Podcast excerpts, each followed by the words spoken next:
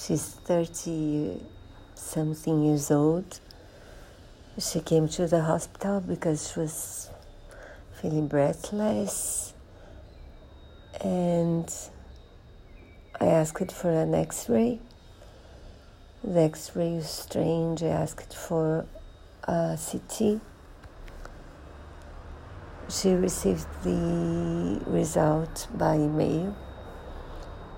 And I saw her yesterday by chance because she came back because she needed a bronchoscopy because there was this big mass in her lung and she needed a uh, bronchoscopy to be allowed to go to a, one of the best hospitals in São Paulo for this.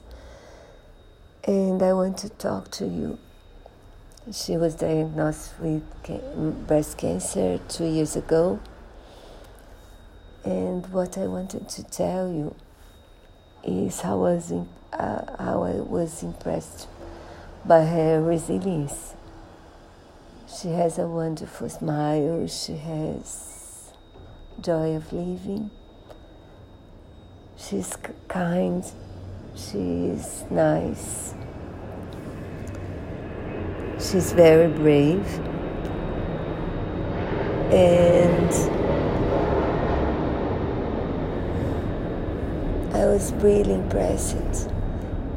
And I including her in my daily prayers because I do hope that she has this wonderful life and good health and the best best ever care.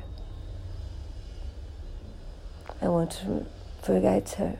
I remember her, and I'm really honored to meet, to have met her. It was really a big honor.